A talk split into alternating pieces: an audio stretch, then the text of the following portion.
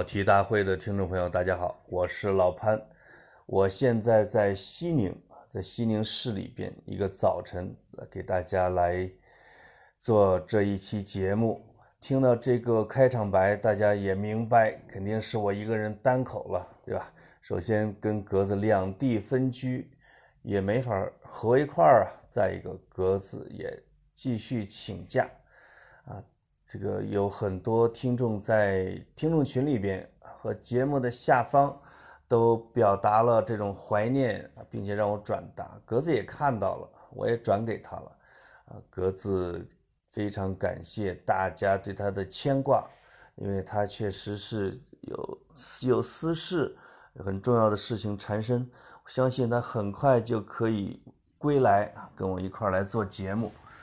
呃，上期呢是十年砍柴，呃，做的这个聊的一期地图炮，这个是之前录好的，是我跟韩浩月录节目的时候，还有砍柴，我们一块儿，实际上是前后脚录的，啊，只不过呢，因为我在河西走廊的这个行进的途中，看的地方还不太多，我觉得跟大家聊的时机还不太成熟，所以就把砍柴这期放出去了。就当时有点忐忑啊，因为，呃，我担心一个是砍柴的普通话啊，湖南人嘛，这个，但是我发现砍柴比这个几年前的普通话明显好了。十年前我们一块在中国之声做这个评论员的时候，那家伙我都听不懂啊。现在他真的普通话很标准了，毕竟砍柴老师也是网红嘛。自己也做了很多的视频节目，还上过百家讲坛，还上过湖南卫视的大讲堂啊。这个穿上唐装，哎呀，摇着扇子啊，我们我不知道有没有摇着扇子，但是普通话确实清晰多了啊。而且呢，这个录音的效果大家 也能够忍受了，而且我听到的正面评价远远多于这个吐槽。说这个音质当然还有点这个回响，但是硬货比较多，对吧？砍柴是一个知识很渊博的学者，他一直不让我喊他历史学家，其实叫历史学爱好者，也叫学者啊。吴思老师的弟子，也是中国啊十几年前这这个在黄仁宇的万历十五年影响下涌现出一批。通俗历史的高手，比如谭伯牛啊，啊，比如张宏杰啊，啊，比如这个龙旗飘扬的舰队那位叫什么来着？那比如十年砍柴啊，十年砍柴正式出的第一本书《闲话水浒》，其实就已经是通俗历史界的啊，这个类似于经典之作啊。当然还包括当年明月的《明朝那些事儿》系列。啊，而他们中间的扛把子啊，我认为就是吴思老师。吴思的血酬定律、潜规则啊、灰规则啊，这些就是包括潜规则，已经成了我们国民生活里边的一个常用语啊，甚至不是流行词，它已经融入了我们的主流话语里边。啊，融入了我们的新闻报道、我们的文章和日常对话里边，啊，而且它从高度上也超出其他的通俗历史学家一块，啊，进入了历史的深处去挖掘，而砍柴严循的啊，就是吴思老师的这个路子，啊，并且我看从吴思给砍柴写的这个序里边，也能视为基础，把它当成弟子。传人，并且寄予厚望，所以砍柴在聊起湖南的历史啊，聊起湖南人的时候，如数家珍，信手拈来。当然，也由于湖南在近代出了很多大牛人啊，而且外省的人也会跑去湖南，所以近百年的历史里边，我觉得在辛亥的那一大波南方人、广东人，他们会占这个主流。那再往后的这一波啊，我觉得包括之前的维新运动啊，包括后来的革命战争，湖南人唱了主角儿，这个很厉害啊，已经远远的超出了我们中原人。所以湖南人居住啊，中国之要冲，因为它不不南不北，又南又北，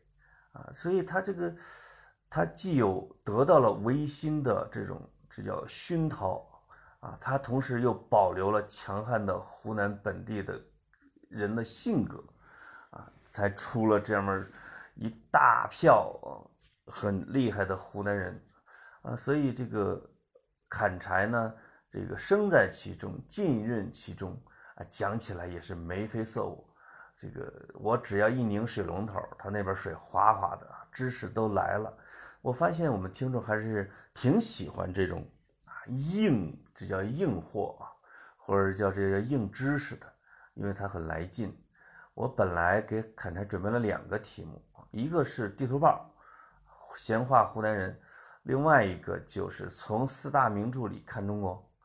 就是因为他写过啊这个。他写过明朝政局的三角恋，这个是研究明朝的；写过大观园的后门通梁山，这个题目太有意思了，因为他研究《金瓶梅》《红楼梦》《水浒》，啊，以这些为主来分析他们这些书里边的潜规则，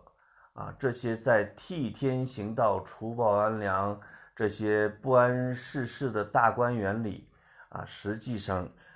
潜在的运行着中国的一套行事逻辑，啊，以做事方法，啊，和中国人的个性和文化的一些正面和负面的东西，啊，所以，但是这个题目我给砍柴看的时候，他说：“哎呀，讲太多遍了，还是骂一骂我们湖南人吧。”啊，那就先湖南人呗。以后等有机会，等他出新书的时候，我们再拉着砍柴继续聊。另外，大家对韩浩月的评价那一期也很高，我就再多说一句：韩浩月跟我年龄、这个地域、这个北漂的经历都很像，而且呢，我们至少喝了不下一百顿酒啊，这个已经很熟了。其实比跟格子认识的时间要长得多，再加上又都是七零后，所以在聊的时候有来有往的啊，不像这个跟砍柴聊是属于问答体，跟皓月我们属于互动体，哎，而且他既是专栏作家，又是媒体人，还是影评人，并且自己还做编剧，他而且他是一个标准的文学青年，写诗歌、写小说、写散文随笔、写剧本。啊，就是有很多可以聊的，以后有出了什么新的好的电影啊，可以一块拉上皓月再聊。另外，其他的一些牛人啊，一些哥们儿，或者是一些出了新书的作者啊，陆陆续续的会邀请过来跟大家一起聊，跟我和格子一块聊，把这个对口相声改成三人行。这都没问题，我觉得这些都是可以做的。咱们听众提的这些意见呢，都很好，采纳了。那这个开头结束，呃，我说一下上上期，我不是说跟大家说我要去河西走廊了啊，而且提前讲了一期我对河西走廊的一些了解、一些认识，书本的知识比较多啊，所以比较一个是比较硬，另外有一点枯燥。大家普遍反映说聊的是不错，但是有点累，而且听出来呢，我自己讲的也有点累。在中间的时候，我会，哎呀，好累，我好累呀，用河南用湖南话是这么说的。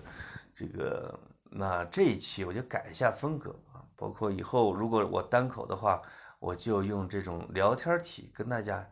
啊闲聊啊乱喷。所以这一期的在路上呢，我就跟大家讲一些我的游记啊，一些小攻略、体验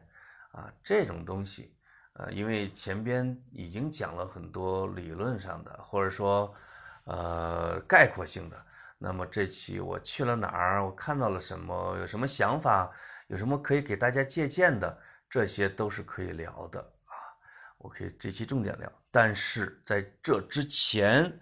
我还是要把一个把我笑得肚子疼的新闻跟大家还是要分享一下，那就是周杰伦的听众大战蔡徐坤的粉丝。大家也听从我这句话里也听出我的立场了啊，一边是听众，一边是粉丝。有一个网友前几天的时候在豆瓣上发帖，很真诚的发问，说为什么周杰伦的流量那么小啊？为什么在超话都进不了名次啊？在微博超超级话题啊，进不了，说进不了名次，我是很认真的问的啊。但是这个超话和热搜没有周杰伦，他自己的微博互动又不好，但是周杰伦没有开微博。啊，为什么他的演唱会却是票那么难买？哎呦，这个问题好萌，又萌又真诚。所以呢，这个周杰伦的这些听众啊、粉丝啊，看到之后不怒反笑，有点气乐了。哎，有点无奈，在这样的一种自嘲、自黑，或者是对当下这种流量现状的一种讽刺和反感的情况下。周杰伦的中老年听众们发力了，因为他的为什么叫中老年听众？因为不知不觉之间啊，周杰伦从双截棍开始到现在，已经得有小二十年的时间了吧？他的当年十几岁的那些小粉丝们、听众们，已经成了大叔和大姐啊，已经都开始含饴弄孙了啊！这个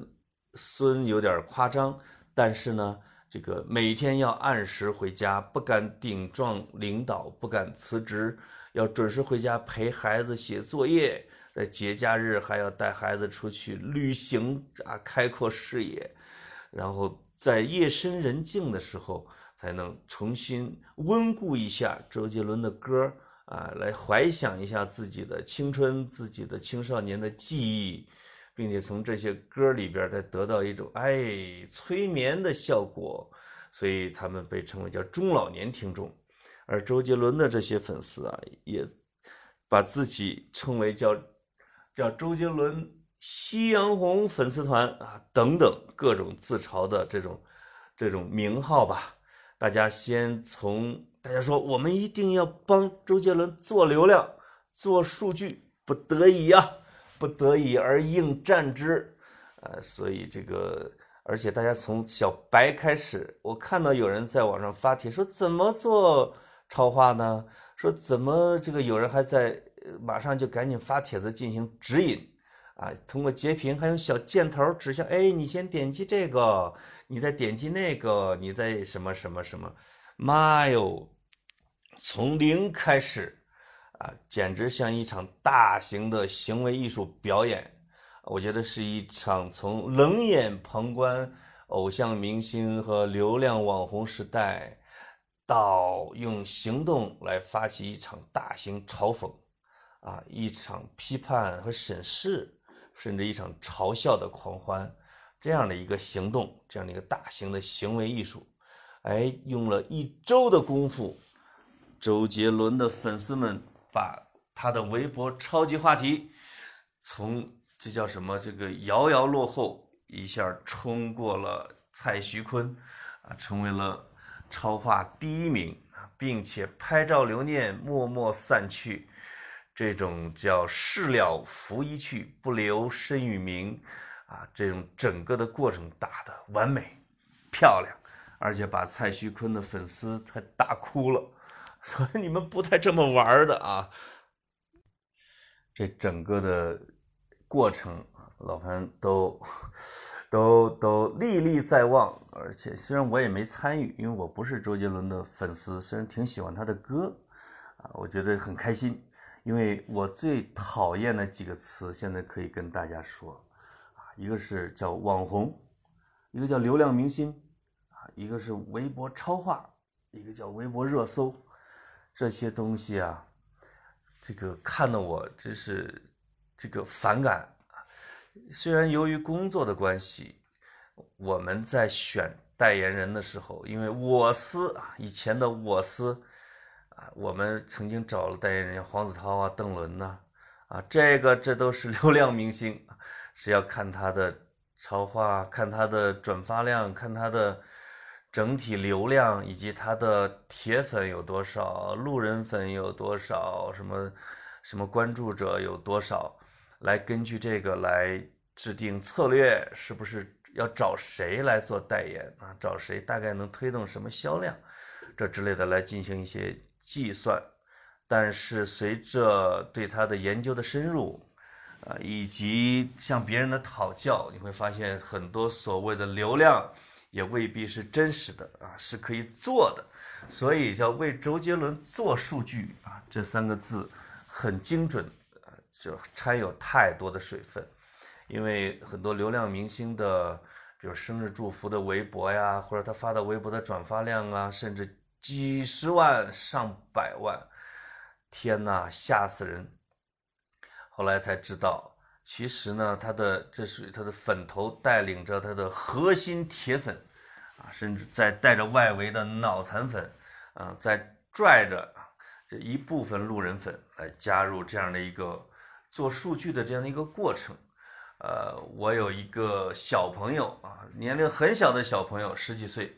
他喜欢《偶像练习生》里面的一个明星，啊，每天都会要在里边要帮他去去签到，并且转发微博。我说你们怎么能做到这么大的转发量的？他说，我们这个姐小哥哥小姐姐啊，咱们会在群里边跟大家通知说，我们要超过谁谁谁。我们要不拼命的再努力一把，我们的爱豆就要被别人超过了。那个代言金主爸爸就不会找他了。我们能眼睁睁的看着我们的爱豆什么什么什么什么过气吗？所以啊，我们每天有一个任务，要帮他转发一千次或者是五百次微博。而那些上高中的要高考的小弟弟小妹妹们。因为你们有学业压力，有任务，就不给你们设置硬性的 KPI 了。你们可以根据自己的心情和时间，呃，去帮他转发，去帮他签到。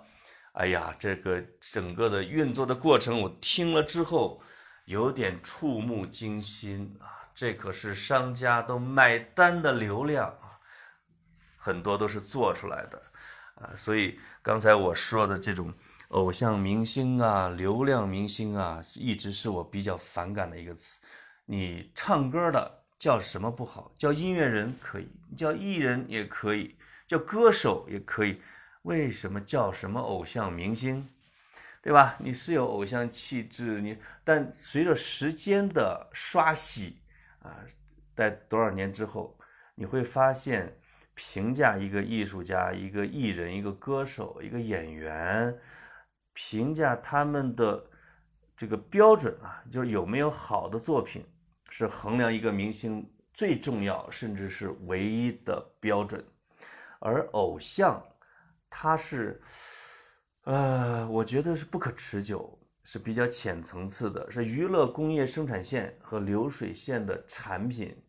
所以啊，这个从主要从韩国传过来的一种，这叫工业生产方式。它的更新淘汰率非常快，压力很大啊！流偶像明星和流量明星一两年啊，持久一点的三四年啊，它就会更新换代。我们从最早的，像比较早的像鹿晗呐、吴亦凡呐、李易峰啊，哦，现在我们看到他们就已经成了一个胖胖胖啊，也成了这个。就去去打篮球了，或者去去踢足球了之类的。那么一代的新的流量之王，什么朱一伦呐、邓伦呐，有时候凭借一个电视剧里的一个角色啊，就会成成为新的流量明星啊。那这个更新速度啊，大家可以眼看着这个就像转轮子一样的啊，很快，所以他们也会在很短暂的时间里边去啊，拼命的去捞金啊，去拿更多的代言。啊，把自己的片酬做大做高，啊，所以这是一个工业啊。那你时间的磨洗还是一个，我觉得还是最重要的事情啊。所以我们要支持周杰伦，不能要不能说我们要支持周杰伦。从我个人来说，我喜欢周杰伦。从他刚开始出道的时候，虽然啊，我听这个双截棍之类的啊，听不太懂，听不听不懂歌词。那时候我觉得自己老了，我而不是去埋怨说你周杰伦吐字不清，你害我听不到，而是觉妈那个时候已经认识到周杰伦是一个很牛的钢琴家，是一个非常好的作曲人，而且呢是一个非常努力的把西方的说唱啊跟东方的旋律啊或者跟东方的歌词这种意境来结合起来的一个非常牛的一个艺人，而且他的歌极其复杂，节奏变化很多。我不会唱啊，当然那些真的是掌握了周杰伦大部分歌曲，并且能在跟唱的他的那些铁杆粉丝和听众们，音乐素养都了不得，很棒，而且他的歌词太好了啊，特别好，不仅仅是方文山写的好，周杰伦自己的歌词写的也好。这个我在开车的路上听周杰伦的《发如雪》。这个七里香和听妈妈的话的时候，尤其是听妈妈的话的时候，虽然我戴着太阳镜，啊，这个听到听妈妈的话，别让她受伤，听妈妈的话，要想快快长大。才能保护他。哎呦，这个听的时候，这个极其之感动啊，以至于开车的这个视线就有些模糊。这个非常有艺术的感染力，而且特别巧的是，这个当我听完这首歌，时间不长，还在开车啊，我的老妈就给我打电话。说儿子啊，当然是用的是河南话啊。说小儿，给我打点钱，就是给我打给我打点钱过来啊，在线等急。嗯，这个我说你这个干嘛用啊？这个要买吃的，要买好吃的。嗯，我说好，这个赶紧把钱打过去。嗯，我的我的老妈也是很很幽默的，而且喜欢吃东西，吃的也多。啊，所以这个听完那首歌，呃，就这个在在跟老妈的这种对话，你就会觉得啊，周杰伦的不仅是三观很正，对吧？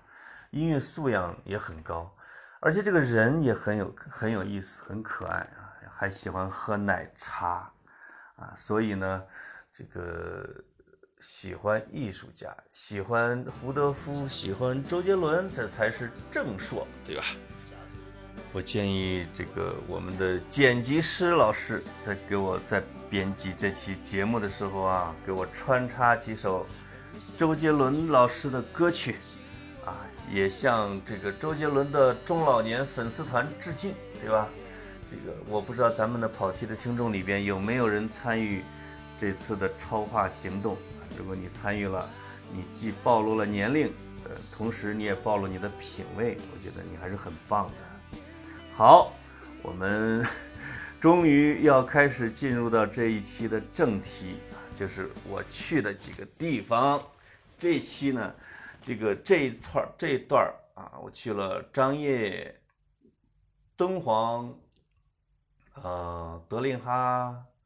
青海湖、西宁。马上还要接着去甘南，甘南这就轮不上，就等不到跟大家讲了，就把前边的这几个地方的一些感受体验跟大家聊一聊。当然，呃，我最想聊的，也是跟刚才聊周杰伦事件有关系的，就是，哎呀，被毁掉的几个地方啊，其实被网红们或者被一些。社交媒体也捧红，并且捧得发黑，并且几乎毁掉的几个地方，是我想先说一下。头一个就是张掖的丹霞地貌。丹霞地貌我七八年前已经去过了，虽然有比较惊艳啊，但是我对这种大自然的这种自然环境或者自然景观兴趣总是不如对。古迹啊，对这些人文的景观啊更感兴趣一些，所以七八年前去丹霞、去张掖的丹霞地貌的时候，我就觉得还不错吧，还可以跟大家一块看了一看。那这一次再去的时候，我都惊了，因为什么？满大 不叫满大街啊，叫满景区飘起了红披肩和红裙子。从到丹霞开始，整个旅途啊，我都被这些红裙子所困扰。这个后来我就看了一下原因，才知道它是由于抖音上啊，这个火起来的。有一些景点拍红裙子特别出彩儿，特别出作品，特别容易发朋友圈啊，所以这个红披肩、红裙子，从一些少数人的一些爱好选择，已经成了一个大批量的红裙子产业、制造业、出租业，在丹霞地貌的最风景最好的那些地方都被这些占领，而且。穿红裙子，并不是说是十几岁、二十几岁的这些年轻小女孩，因为她们意识到穿还是有点艳俗吧，啊，至少在丹霞这一块，是大妈团，是夕阳红团啊，是大姐姐们啊，她们成群结队啊，三四个、五六个啊，就就像特种兵一样，穿着一致的红裙子，还要排成队，排成一行。啊，在这个各种风景口啊，各种最高处，各种人们的视视线所及的地方啊，这个用杨丽萍的雀之灵啊，典型的这个孔雀舞的手势啊，举向空中，这个来来来霸占了人们的这种视野和相机，所以丹霞地貌搞得我啊一点胃口也没有。这个，而且大家都在等落日，虽然这个当然也没这个那个那个等落日的山头啊，甚至成了上甘岭啊，就是完全被占满，里三层外三层，那个栈道啊上不去也下不来。当然，这个我觉得苍天有眼，最后落日的时分，一块巨大的云彩啊，把太阳给遮住了。那些举着五万块钱以上大炮的这种大叔们，这个垂头丧气；那些这个穿着红裙子的阿姨们，也只能是就是个比较索然寡味，草草照了几张完事。所以这个丹霞地貌，我个人强烈不推荐去，已经太过度了。这个敦煌的月牙泉呢，一直也也只是取景圣地啊，很多的 MV 啊都会在那里拍，啊，这个游客们也会上去去等日出、等日落，或者在沙丘上来一袭白衣啊，或者来一袭红衣。但是受这个红衣浪潮的影响，啊，这个鸣沙山上的红衣服啊。比例明显增大，而且沙子太容易淌了，所以这个你会看到一排阿姨在那儿这个沙丘边上并排的躺着。我以为，天哪，这个《权力的游戏》里边的红衣巫师吗？他的粉丝有那么多吗？这个好像在做法，躺在地上摆出各种奇怪的姿势，呃，就恨不得就玩起了瑜伽。这个，所以这个鸣沙山，我就只能等着他们走完以后，啊，等着太阳落山以后，我才能安静的能看一会儿星星，看着这个敦煌的城区的灯火慢慢的亮起，啊，看着月亮和星星慢慢的起来，呃太阳的余晖下去，啊，人们下山，我觉得才会有属于我的这一段安静的时光，啊，所以这种。大景点啊，这种大俗景点，丹霞地貌、鸣沙山这种，呃，人们必去的地方，像跑题的年轻的听众啊，你也有该去一次，但是完全不建议作为重点。被红裙子彻底毁掉的是茶卡盐湖。茶卡盐湖在青海，大概离青海湖两个小时的路程。茶卡盐湖基本就是它是一个浙江的商人或者是公司啊给承包下来了，因为浙江跟青海是对口单位，是对口支援的省份。这个浙江商人在青海，我看干的事情也比较多一些。茶卡盐湖的基础设施是不错的，小火车呀，什么是管理呀，不像青海本地政府做的事情。但是呢，不知道是从去年还是前年开始，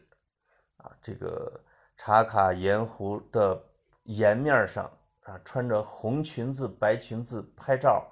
啊，并且要一定要拍出倒影，一定要拍出蓝天白云下的这种倒影，而且你一定要站在水里边拍。这个标配或者这样的图片传遍了整个网络也传遍了整个的抖音啊，所以当你点开，比如说这个像抖音呢这种，你看啊看茶卡盐湖的时候，马上会有链接说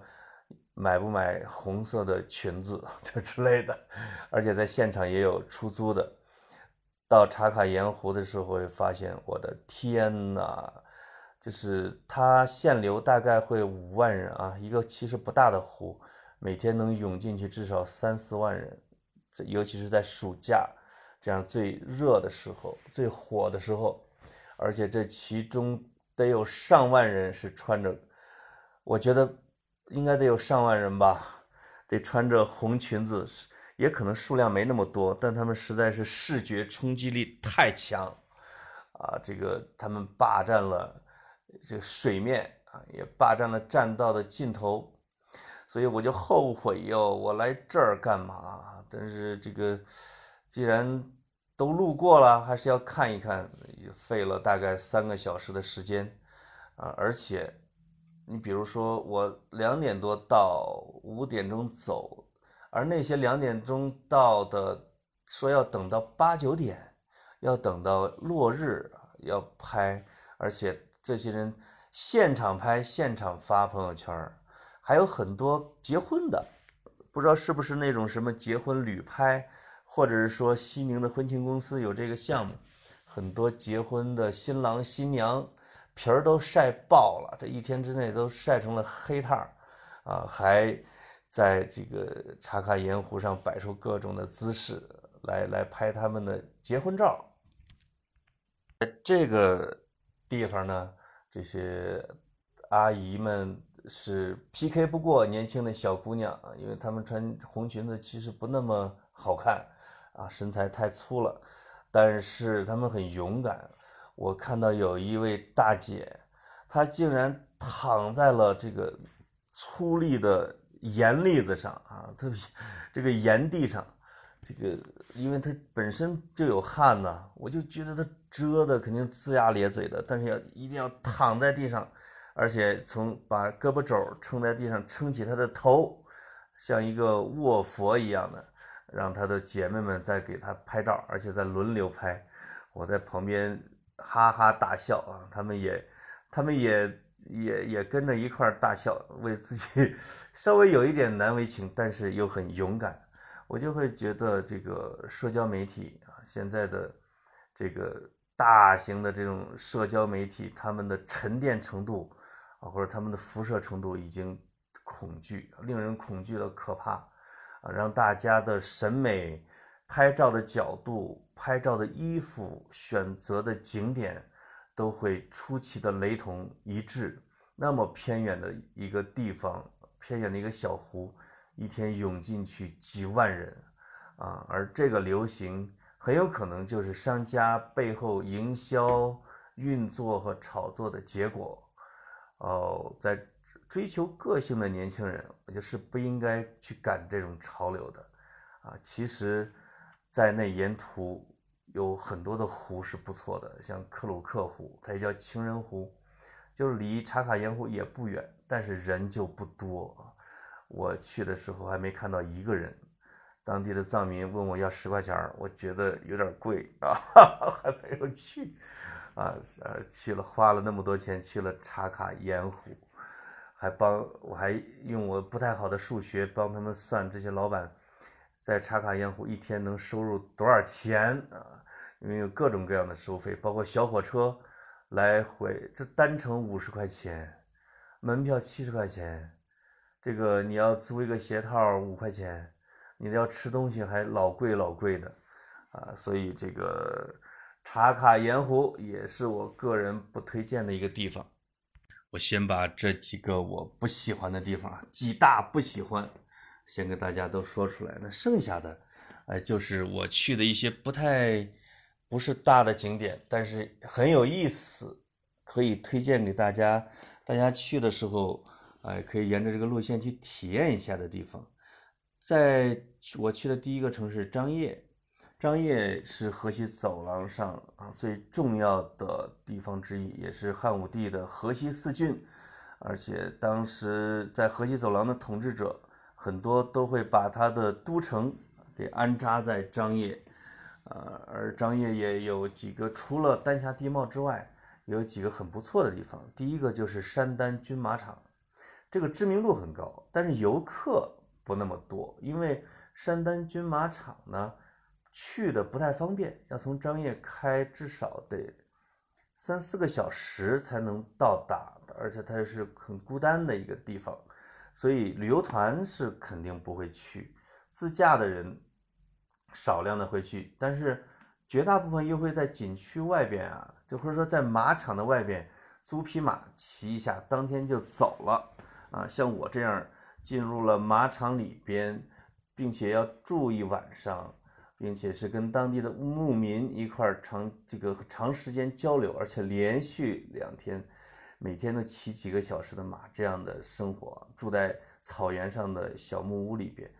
还是体验还是比较深入的。山丹军马场是其实很早以前就是游牧民族的游牧的这个放牧的场地，后来匈奴呢把河西走廊占领之后，也成了他的牧马场。和这个汉武帝和霍去病就打下了河西之后，就成了大汉朝的养马场。当时养马应该会在二三十万匹左右的规模。我看资料，在有的朝代啊，最多的时候能养上百万匹马啊。在唐朝的时候养的有十几万匹，精品。这个是，所以它从历史上。这两千年来一直是各方很垂涎的啊，这种战马的这种养放牧的基地，因为它在我看来比内蒙古的草质量要好不少，草很长很密，因为它呢，它就在祁连山的脚下，祁连山的雪水往下流的时候滋润了这一片的土地，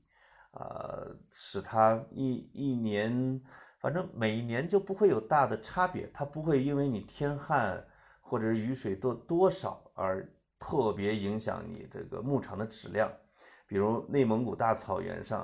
啊，为什么那些游牧民族有的时候会往南方跑，或者为来骚扰这个中原王朝的边境？有的时候不是他故意的，或者他有意的，或者他侵略成性，而是他遭了非常大的天灾。比如雪灾或者说气温的超低啊，那些它的牲畜大半都冻死了，人也冻死不少，牧草啊什么之类的供不上，他只好去南下求生存，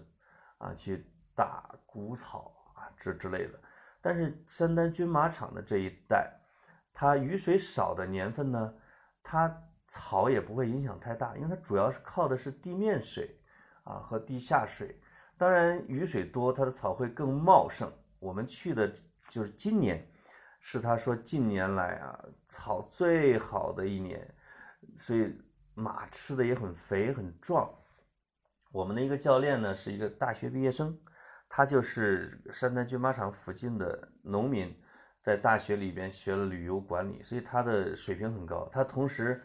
自认啊又是当地最好的骑手之一。啊所以给我介绍了很多这一片的地理啊、历史啊、啊一些窍门啊。比如说，你骑着马的时候，你就尽量的别往山坳里走啊。这个为什么？倒不是说因为危险，而是蚊子太多，咬人呐，咬的太厉害。他他说你会看到，当天特别热的时候，马和牛会往山头上跑，啊，会去去高处，哪怕。这个被太阳烤着，它也不会去山坳啊，去山谷啊，啊，特别低处，因为那些蚊子都会在那儿聚集。它这一个小经验啊，其实对我的帮助很大，哎呦，这个自驾到青海的一那些大草甸子上的时候，真的是往低处一走，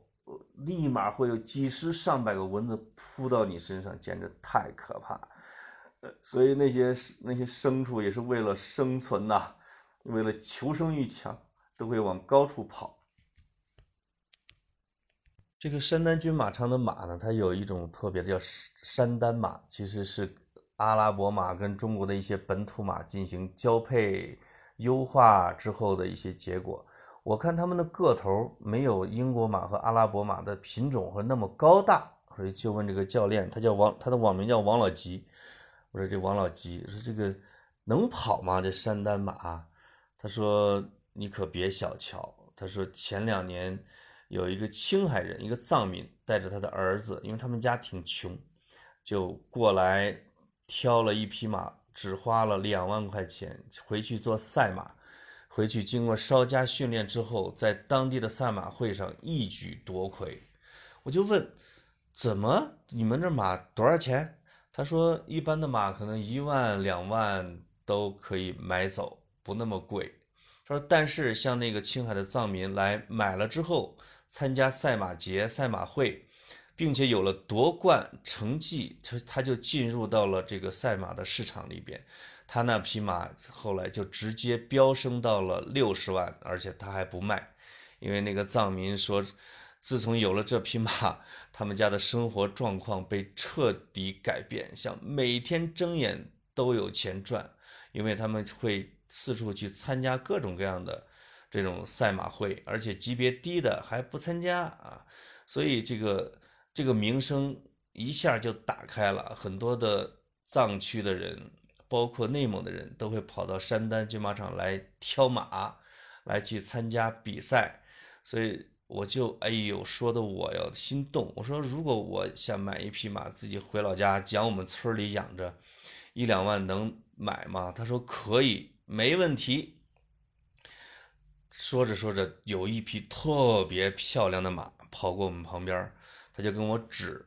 他说：“这匹马，你看有什么区别？”我一看，跟其他的山丹马不一样，因为他们其他的山丹马往往是枣红色的和栗色的这样的栗子色的会比较多一些，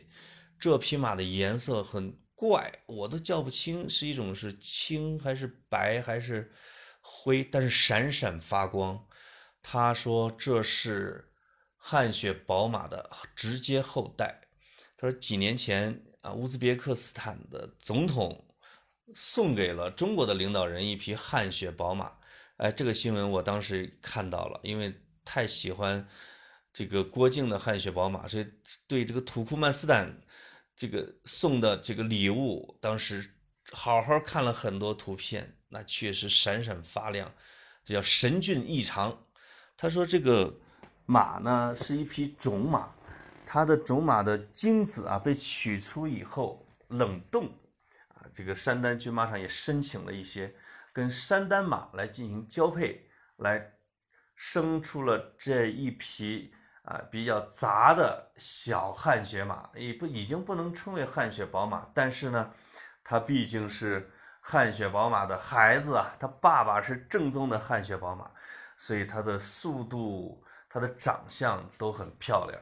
我就一直追着人家说：“哎呀，怎么着？我这个，我们买吧。”他说：“你等你以后带着你的钱过来吧，多少钱现在也不知道，但也不会特别贵。”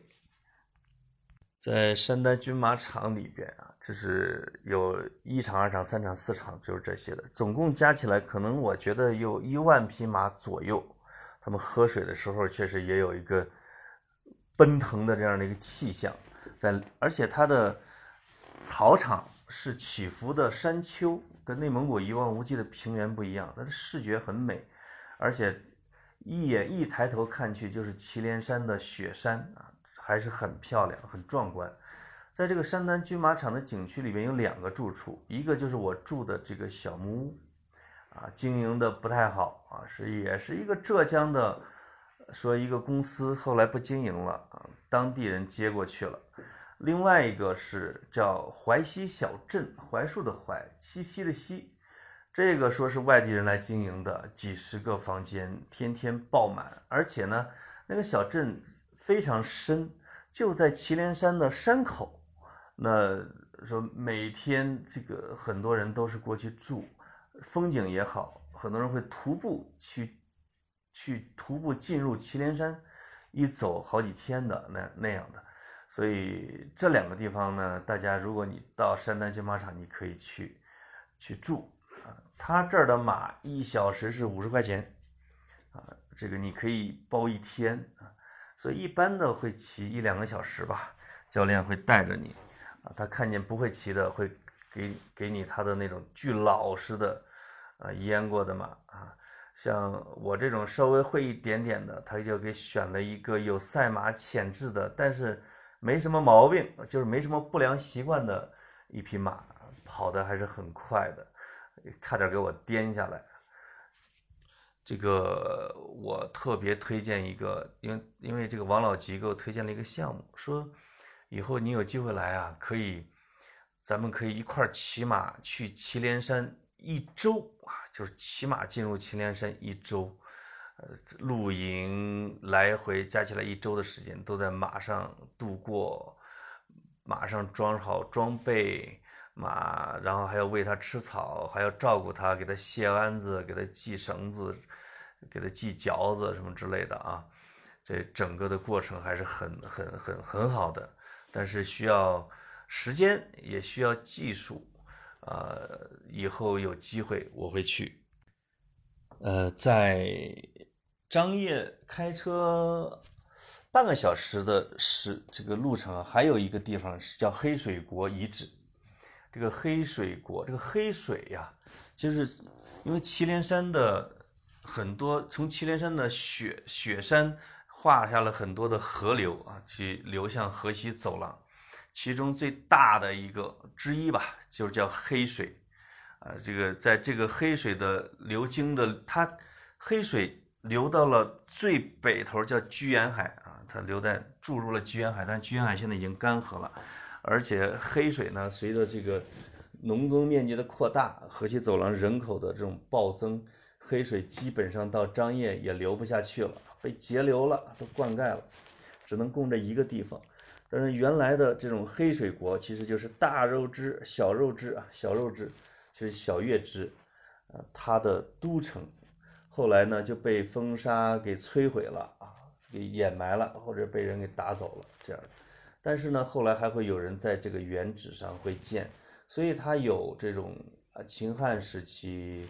有魏晋、隋唐，最晚甚至是明，啊这样的遗址。我经过非常辛苦才找到了这些遗址，因为它的它的那个文保碑那个地方根本就进不去，只好开车在它周围转呀转呢，在它一两公里左右发现一条新修的。坑坑洼洼的小路，往里走，看到一个个的沙丘，有的被铁栏杆拦着，有的有一个没拦，可以直接开车进去。那是他的明代的黑水国的遗址，但它已经不是黑水国了啊！明代应该是一个军事堡垒或者是屯军的一个地方，但是这些也都在，我觉得在残阳之下，一片片的废墟高耸。啊，还保留着城城郭的这种轮廓，啊，而且呢，没有人，没有人，只有我们三个游客，其他的人一个都没有，你你会觉得很静谧，很很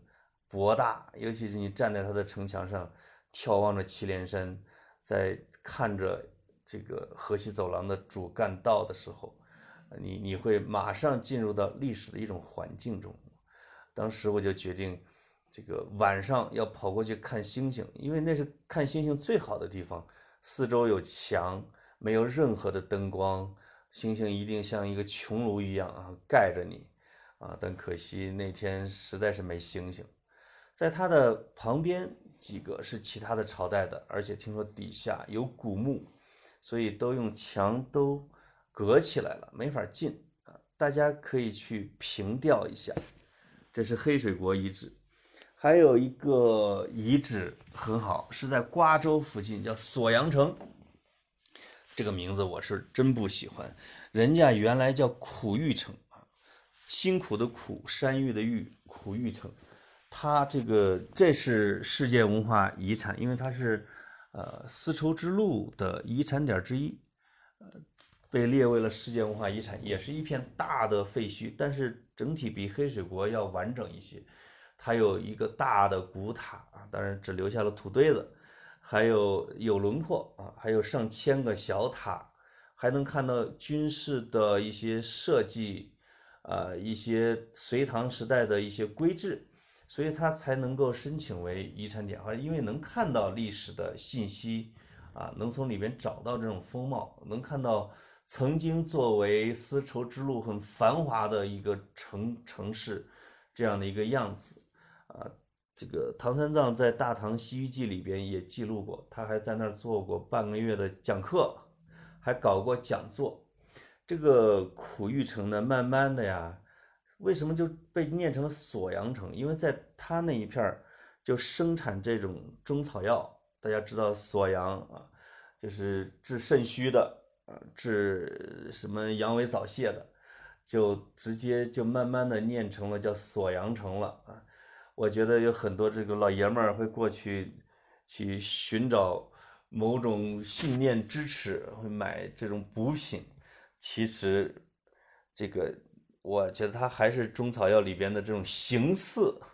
这种这种概念。因为你当你看到这个锁阳它长的，它是活着的时候，它长的那个那个形状的时候，你就会明白啊，它为什么叫锁阳。啊，这个这中药里边的很多的迷信，那这一款我也不觉得它有什么科学的道理，它只是长得形状有点像罢了。从这个我们我还这个去了嘉峪关，因为嘉峪关这个城墙是也去了两回啊，大概的看一下就可以了。但是在嘉峪关市的边儿上有一个有一个新城魏晋墓啊墓群，这个大家一定要去。魏晋墓呢是这个北魏、东晋、西晋和东晋这个时代的墓群，在这一片的地下，现在已经探明至少有一千多座魏晋古墓，这可太吓人了。为什么集中在魏晋呢？因为大家知道，呃，中国人口被。因为战乱被打的最少的时候是什么朝代？就是三国，啊，大家不要看三国是一个明星朝代啊，群星拥起，出了那么多英雄豪杰。其实对于老百姓来说，那是最苦逼、最惨的一个朝代，啊，就是百分之九十的人口都被打没了，或者说就饿死了，或者战死了。那个时候，大批的知识分子、豪门贵族啊，或者是有钱人。他们就从中原的战乱地区往东南跑，也会往西北跑，往西北就跑到了武威、张掖这些地方，啊，成为当地的大户。当地大户，那他们死了之后呢，就会有一有一些类似于像集中的埋葬地，在现在是戈壁滩，但当年未必。我去了五号墓，那是。很震惊，它其实它不是王家的，也不是皇家的啊，它也不是说当地大统治者的墓，它只不过是有钱人家或者他是一个将军的一个墓，这个而且已经普遍被盗了。这个导游跟我们讲，从盗的情况来看，金银财宝实际上有可能是那些建墓的人盗走的，因为从这些盗洞和盗孔上来看非常精准，这个。他们看了十来个被盗过的这种墓的这种盗洞，全都是一击而中，就直接从地面往下垂直挖下了一个洞，直接就挖到了他的主墓室的角，而且一个角，而且直接挖到了，就砖一搬开就能进来，丝毫不会说让这个墓给塌掉或损毁。他这样，他偷完金银财宝之后，他再把砖。就是把土一盖，外边看不出来，所以他们判断是当年这个盖墓的时候不久就已经被盗了啊，也就是说一千多年前就已经有了这种盗墓贼啊，而且呢叫监守自盗，也许未必是他本人，可能就是他们乡乡乡亲们，或者他们的孩子们，也有可能，因为这这些都是要行业有专攻啊，他们这些建墓的人就是一代代相传的，出一些败家子儿，或者说真是饿极了，要去盗墓去挣钱的，也是很有可能的。我就问导游说：“现在你们判断有多少被盗的？”他说：“不能确定，应该大部分都已经被盗过了。但是，他说时代不一样，值钱的东西也不一样。在当时是金银财宝值钱，那些在砖上画的画叫这叫木画壁画啊，在砖上画的壁画叫画墙砖，实际上就当时完全不值钱，这因为当时就是工匠画的嘛。”但是到一千多年之后，当年的那些金子、银子其实并不值什么钱，最珍贵、最无价的，啊，是魏晋墓里边的这些墓壁上的画儿啊，描绘了当时的河西走廊的生活场景，这个大户人家的这种生活的方方面面和出兵打仗的场景，呃，以及。里边最珍贵的几个啊，比如说已经成了中国邮政的标志啊，里边有一个邮差在骑着马在骑马扬鞭送信的这样的一些场景，它是文字描述所完全不能形容的。经过一千多年之后，这些画儿已经成了艺术的珍品。大家站在那些戈壁滩上，可以想象你的脚下。当然我没看过《盗墓笔记》等等啊，不知道他们有没有盗到河西走廊。你的脚下有一千个世界上最大的地下画廊的时候，你会觉得非常震撼。所以这个新城的魏晋墓啊，强烈建议大家去。当然游客也不多。离开这个魏晋古墓和锁阳城。我们往敦煌进发的时候啊，就到了榆林窟。榆林窟就是莫高窟的姊妹窟，它有一个好处是它的游客比较少啊，因为这些跟团的人一般不会太去，而且他是研究人员给做导游。哎呦，有有有一位这个专家，因为一看就二三十岁，肯定至少得深入的研究过榆林窟壁画和历史的。啊，一位这这个学者带着我们一路讲解，虽然只有六个窟啊，但是这一路讲解的也很深入。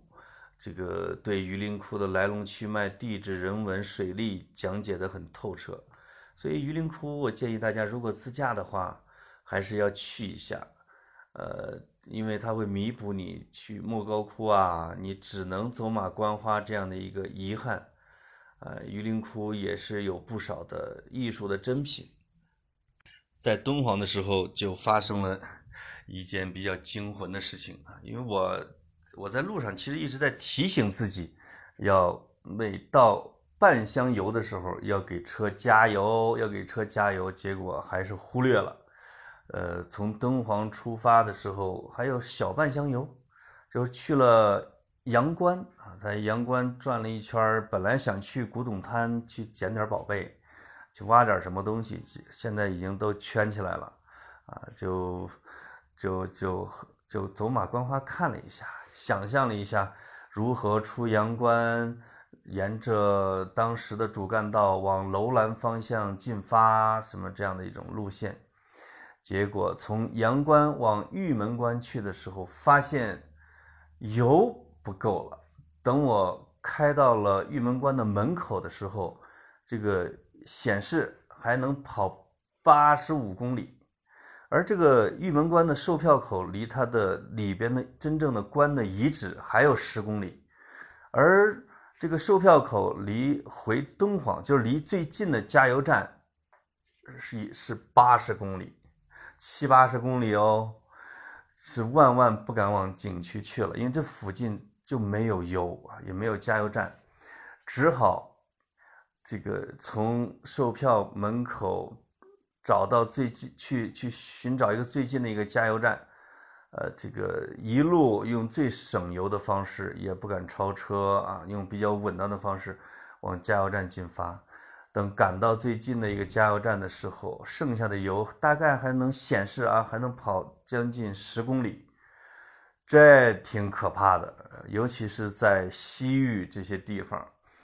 这有加油站和另外一个加油站之间能隔上至少一两百公里。当你发现油不太够的时候，那可就麻烦了。所以在这里边要提醒各位，大家一定要半箱就加。见加油站就进去待会儿，我就学乖了。以后这个我剩剩还能跑三四百公里的时候，我就赶紧加油，一直给它加满为止啊！所以在我也听到了，在敦煌本地人和我的这个客栈老板给我讲，他是怎么中路中途没油，怎么叫救援，怎么推着车慢慢走，这种惨状的啊。那严重的还会发生食物短缺，而且手机在有些地方还是没信号，啊，这个因为用的是联通嘛，又不是电信，当然你又没信号，半路抛锚又没油的时候，那可就麻烦了。就光河西走廊这两个地方，跟大家已经这算是又聊了大半个钟头，呃，从敦煌，其实我发现我定的这个路线是一个。逆时针的线路啊，逆时针从敦从从河西走廊到敦煌，再沿着祁连山的西头绕过，什么过什么石油小镇呢？石油小镇好像也是个网红景点，没去。再沿着祁连山的南边啊，沿着青海的线往东走，这跟绝大部分的旅游团的线路，什么小三线、什么小环线、大环线。是反着的啊，所以问人路的时候，人就很奇怪，说你们怎么往那边跑？我这个青海的这一路呢，就我觉得有俩地儿可以讲，一个是青海湖，青海湖最重要的一个一个卖票的景点叫二郎剑吧，好像是二郎二郎剑景区就没有去，因为青海湖有一个环湖西路，一个环湖东路，啊，我就把那一晚上的住宿定在了钢厂，是青海湖的北边所以从西边往青海湖开的时候，就先走了青海湖的环湖西路。最这个环湖西路风景绝佳啊，是整个青海湖最美的公路的那一段公路。最离青海湖最近的地方只有一二十米，所以我们在这个牧民家的牧场的边上把车停下，给牧民交五块钱，就。一路走到青海湖的湖边，等会儿正好赶到了傍晚。这个我跟闺女啊，这个玩的飞盘，并且是到青海湖里边趟着水去玩飞盘，在草原上去玩，一直在等到这种夕阳落山。青海湖完全不像一个湖，它像一个大海啊，你根本就看不到对岸。而且青海湖跟国内其他的像鄱阳湖、洞庭湖、太湖啊这些不一样的是，它周围的人烟稀少，啊，你不会有人类的大规模的建筑和村庄和人群会阻挡你的视线，或者说会让你知道啊，这是在这是在很热闹的地方。那青海湖是你一望无际的水面啊，这这个这。在我目前的旅游的体验看来，啊，是中国最美的湖，啊，就是像一些，比如说泸沽湖之类的，没去，因为知道那已经很红的地方啊，也也很美，呃，但是青海湖的壮阔，它的它的辽远，是我认为是没有其他的湖是能够比得上的，呃，也是也比其他的什么天空之镜啊什么之类的。要是一个真正的一个大湖，大家知道亚马逊河，它的入海口就是甚至就一两百公里以上，所以很多人不知道亚马逊河是个河，以为它是个大海。所以有一本英文小说叫做《Journey to the River Sea》，River Sea，河海啊，其实指的就是亚马逊。这个青海湖给你的感觉。它就是一个 lake sea，它是一个湖海，啊，它是它它是有可能我们游贝加尔湖的时候会有这种感受啊，就是像大海一样的湖，Lake Sea，自己给它起的英文名字。所以沿着环湖西路，你也可以住在牧民的小小房子里边，也可以住在湖边的一些客栈或者是简单酒店里边。晚上青海湖的星星是非常之美的。这个等你第二天，你再沿着环湖东路再走一下。环湖东路呢，有沙丘啊，或者有很多的骑行的人，也有一些景点，就人气就比较旺了。所以整个的青海湖的环湖西路，我认为一直是最安静啊，也是最美的。而且当地的藏民也很淳朴，人家只问你要五块钱，你可以在人家的牧场里边随便玩，对吧？他又不会去强制消费，我觉得，呃，还是很好的。最后最近的啊，就是在这个昨天下午和晚上的时候，我们到了塔尔寺，而且看到了我向往已久的辩经的场景，辩论的辩，经文的经啊，这是这是藏传佛教里边的一个很独特的修行方式。咱们咱们中原的佛教往往是要顿悟啊，念经，坐在那儿冥想。啊，那这个藏传的佛教当然也有冥想，也有念经，但他自己还有一个独特的，就是辩经，这个很活泼啊，甚至很欢乐的场景。这个啪拍下手，要向坐在地上的那个僧侣啊发出提问，要让他来正面回答，而且不准反问问题啊，就是看能不能辩倒，让双方其他再轮换。所以。一两百名甚至两三百名这种喇嘛僧人穿着他们的衣服，在院子里边跳来，也不能叫跳来跳去啊，就是坐下、站起、鼓掌、大笑啊，而且这个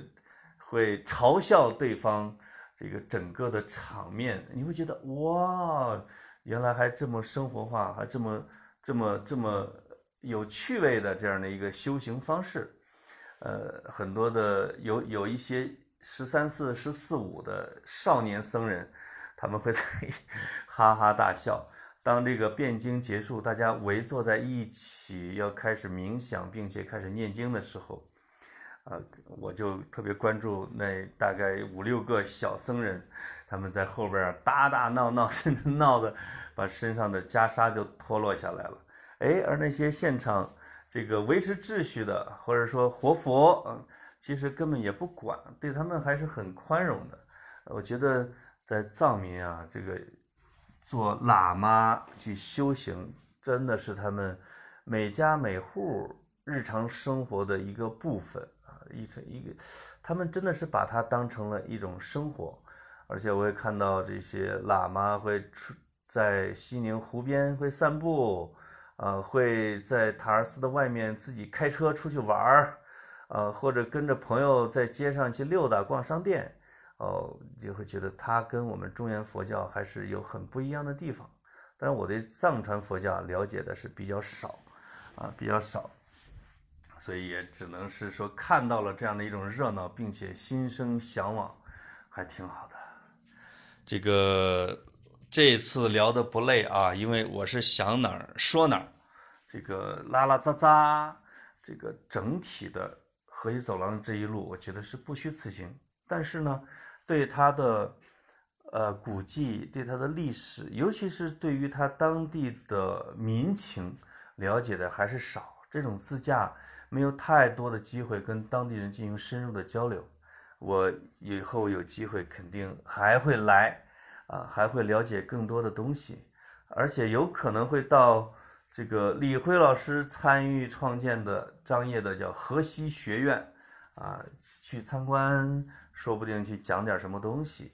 啊。李辉就是我们六根的啊，老大李辉老师，他的老师贾志芳